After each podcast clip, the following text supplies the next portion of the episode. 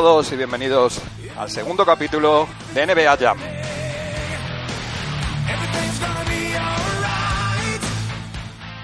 Hoy os voy a hablar de entrenadores, ya que hemos tenido muchísimas actuaciones destacadas en las últimas semanas, de jugadores, como siempre, muchas estadísticas, ya sabéis, la pelea que tenemos todos en Twitter, los que dicen que nos están vendiendo números vacíos, que no es competitivo, y los que, bueno, sobre todo los millennials, que le parece que esto es una pasada. Y ya os dije el otro día que en el punto medio tiene que estar la virtud.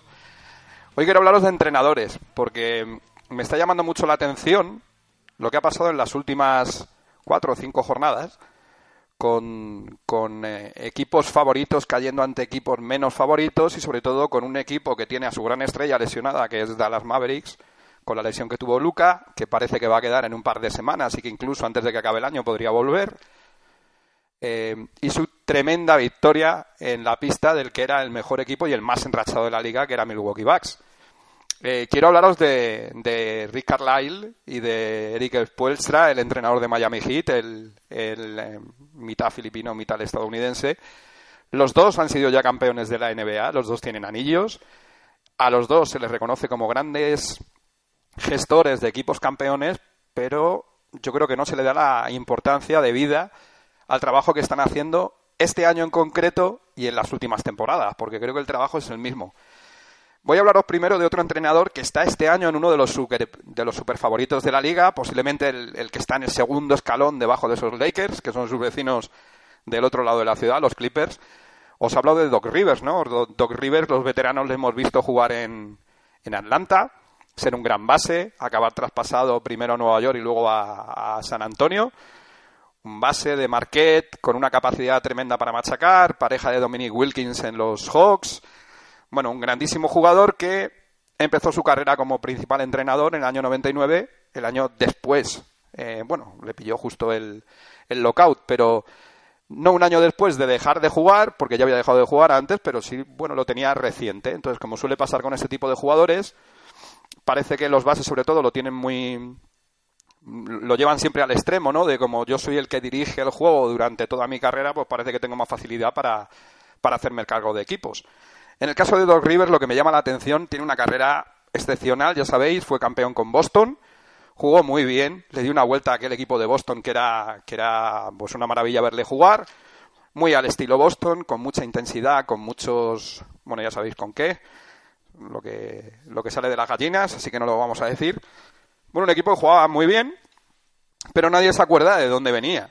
Cuando, cuando Doc Rivers llega a Boston e inicia este, este, bueno, esta etapa larga de su vida, ¿no? Porque estuvo desde el 2004 hasta el 2013, esas nueve temporadas. Antes de eso, la primera experiencia de Doc Rivers en el año 99 es con Orlando, donde, bueno, pues hace un 50% su primer año, o sea, no parece nada destacado. El segundo, el segundo año mejora al 52% con 43 victorias, el tercer año hace 44, el, el cuarto año hace 42 y en el quinto año ya con otro tipo de proyecto en mano porque ya se habían reforzado, ya habían hecho el traspaso de Hill y, de y de Tracy McGrady y bueno, eh, acaba con 10 derrotas en 11 partidos y, le largan no hasta que el año siguiente es Boston quien le da la, la oportunidad. Os cuento lo de Doc Rivers a colación de lo que voy a contar después de Carlisle y Spoelstra, porque Rivers a mí me parece que es un entrenador de equipos. Es decir, lo que ahora si queréis podéis ver en, mucho en Twitter es un entrenador europeo. Es decir, no tanto soy un entrenador de estrellas y les digo que hagan lo que les dé la gana, que yo no creo que sea así, pero bueno, eh, lo hemos visto con Tyron Lue, por ejemplo, y, y, LeBron James, la influencia que ha tenido siempre LeBron sobre sus entrenadores.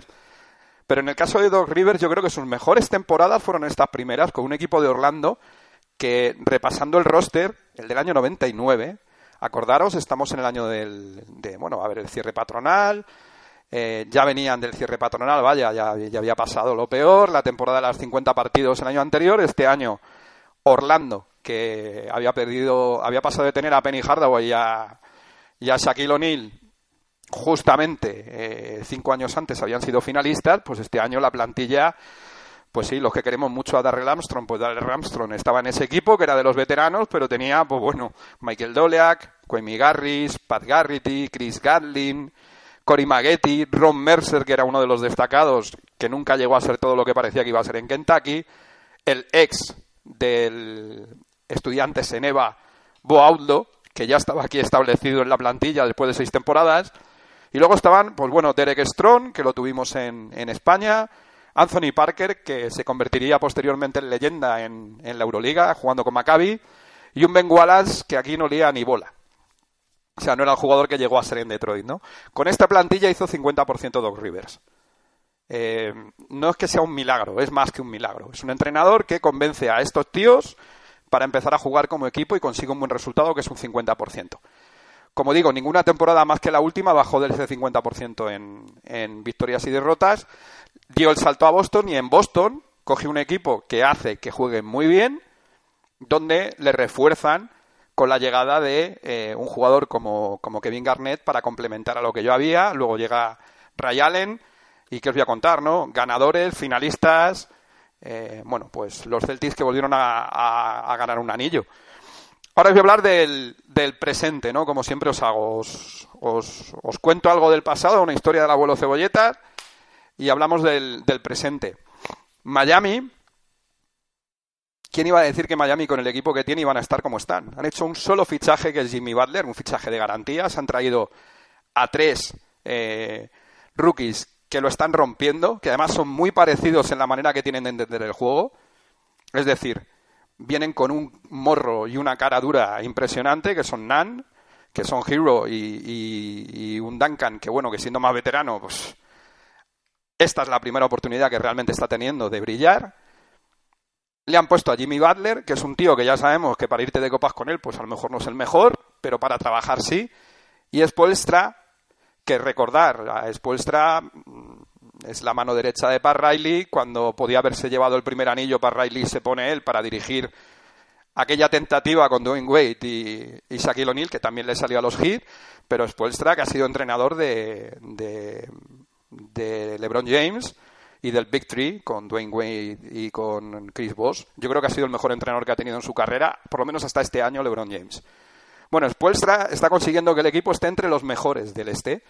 Y lo está consiguiendo después de quitarse al que era su pivot titular, a Whiteside, o por lo menos el que parecía que iba a ser su pivot titular, y de hacer una sola inversión. Tienen un porcentaje de gasto en cuanto en la plantilla que le puede permitir soñar, como se lleva diciendo los últimos dos, tres, dos, tres meses, eh, que vayan a ir a por Yanis, que vayan a ir a por el Antetokounmpo al final de su contrato en el 2021 eh, han dejado hueco, tienen un equipo que se deja el alma y encima tienen un jugador que cuando tiene que tirárselas se las tira. Lo de, lo de Kendrick Nunn es ya un milagro porque es un jugador que no ha sido drafteado y evidentemente está de base titular, relegando minutos a Dragic, eh, que va a llegar enterísimo para los playoffs. Y bueno, un equipo a seguir. Eh, del otro nombre del que quiero hablar, porque hoy a Vogel le voy a dejar muy para el final, es de Rick Carlisle. Eh, os he hablado de, de Doc Rivers, que me parece que es un gran entrenador de equipos. En el caso de Carlisle es un mayúsculo entrenador de equipos. Carlisle viene de la cultura Celtic, es decir, si, si, veis fútbol americano, pues lo que está haciendo Belichick y todos sus asistentes poblando la liga es algo parecido a lo que ha hecho Popovich en la NBA con sus asistentes y en el caso de Celtic es simplemente que Carlisle ha mamado ese estilo. De aquellos Celtics, de, de la River, de Kevin McHale, de Robert Paris. Es decir, trabajo, pelea, por supuesto talento, pero sobre todo intensidad, porque esos Celtics, más allá del brillo de las estrellas que tenían en un equipo que pegaba, que defendía y que se dejaba el alma. Bueno, pues Carlisle, no sé si sabéis que eh, ha hecho lo que se solía hacer antiguamente en la NBA. No le llegó la oportunidad prácticamente nada más colgar la bota, es todo lo contrario. Empezó en el 89 como asistente en New Jersey, pasó por Portland, acabó en Indiana de asistente de la River, con el que había compartido vestuario, y cuando la River se retira, recordamos, la River se retira de entrenar después de que se queda a un paso de meter al equipo en la final, enfrentando a aquellos Pacers contra el último gran equipo de Chicago, Pierden en siete partidos contra los Bulls, que acabarían ganando el anillo una vez más, esta vez contra Utah. Bueno, pues la River tiene que dejar de entrenar porque a pesar de que no transmitía nerviosismo, pues le había dado más de un, le había dado un infarto, temían que tuviera problemas de corazón, el caso es que la tensión no iba con él, pese a que el pájaro siempre ha parecido que era de, que era de hielo, ¿no? Carlyle coge el equipo, estaba como asistente de él, pero no le ponen de primer entrenador. Entonces lo que hace Carlisle es que le sale la oportunidad de irse justo en la etapa previa de Larry Brown a los Pistons. Tiene dos temporadas, por supuesto, por encima del 50%, con un 61% de victorias, pero nada más. Y la tercera temporada suya como primer entrenador ya empieza, eso sí, en Indiana, donde pasa otras cuatro temporadas hasta que le da el, relevo a, Don Nelson en, Dallas, donde lleva desde el año, ni más ni menos que desde el año 2008. Que parece que Carlisle llegó ayer. Ganó el anillo, evidentemente, en el año 2011. Eh, jugó una, jugó una, una serie de playoff brutal porque lo bueno que ha tenido Dallas es que ha sabido conjugar el talento que tenía Novisky con lo que hacían los demás, que eran un equipo que jugaba bastante bien, pero que se quedaban siempre ahí.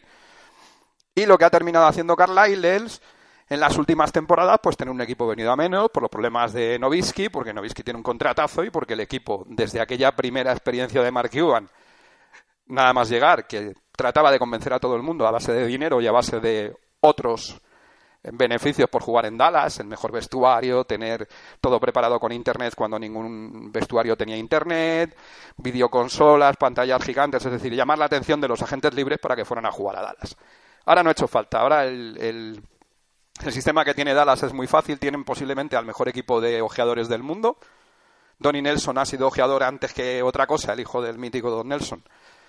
Y eso se nota en la gente que trabaja con ellos, han ido buscando jugadores debajo de las piedras y al final se han encontrado con la posibilidad de fichar a Luka Doncic después de una temporada pues que pues no fue precisamente lo, más llamativo, ¿no? Hicieron 24 victorias en el 18, en el 19 hicieron 33, que fue el año pasado, y este año pues bueno, ya estáis viendo lo que está pasando. Evidentemente, si a Luka le pones una serie de jugadores como por Singis y demás, pues lo normal es que el equipo funcione pero nadie esperaba que estuvieran casi en un 70% de victorias.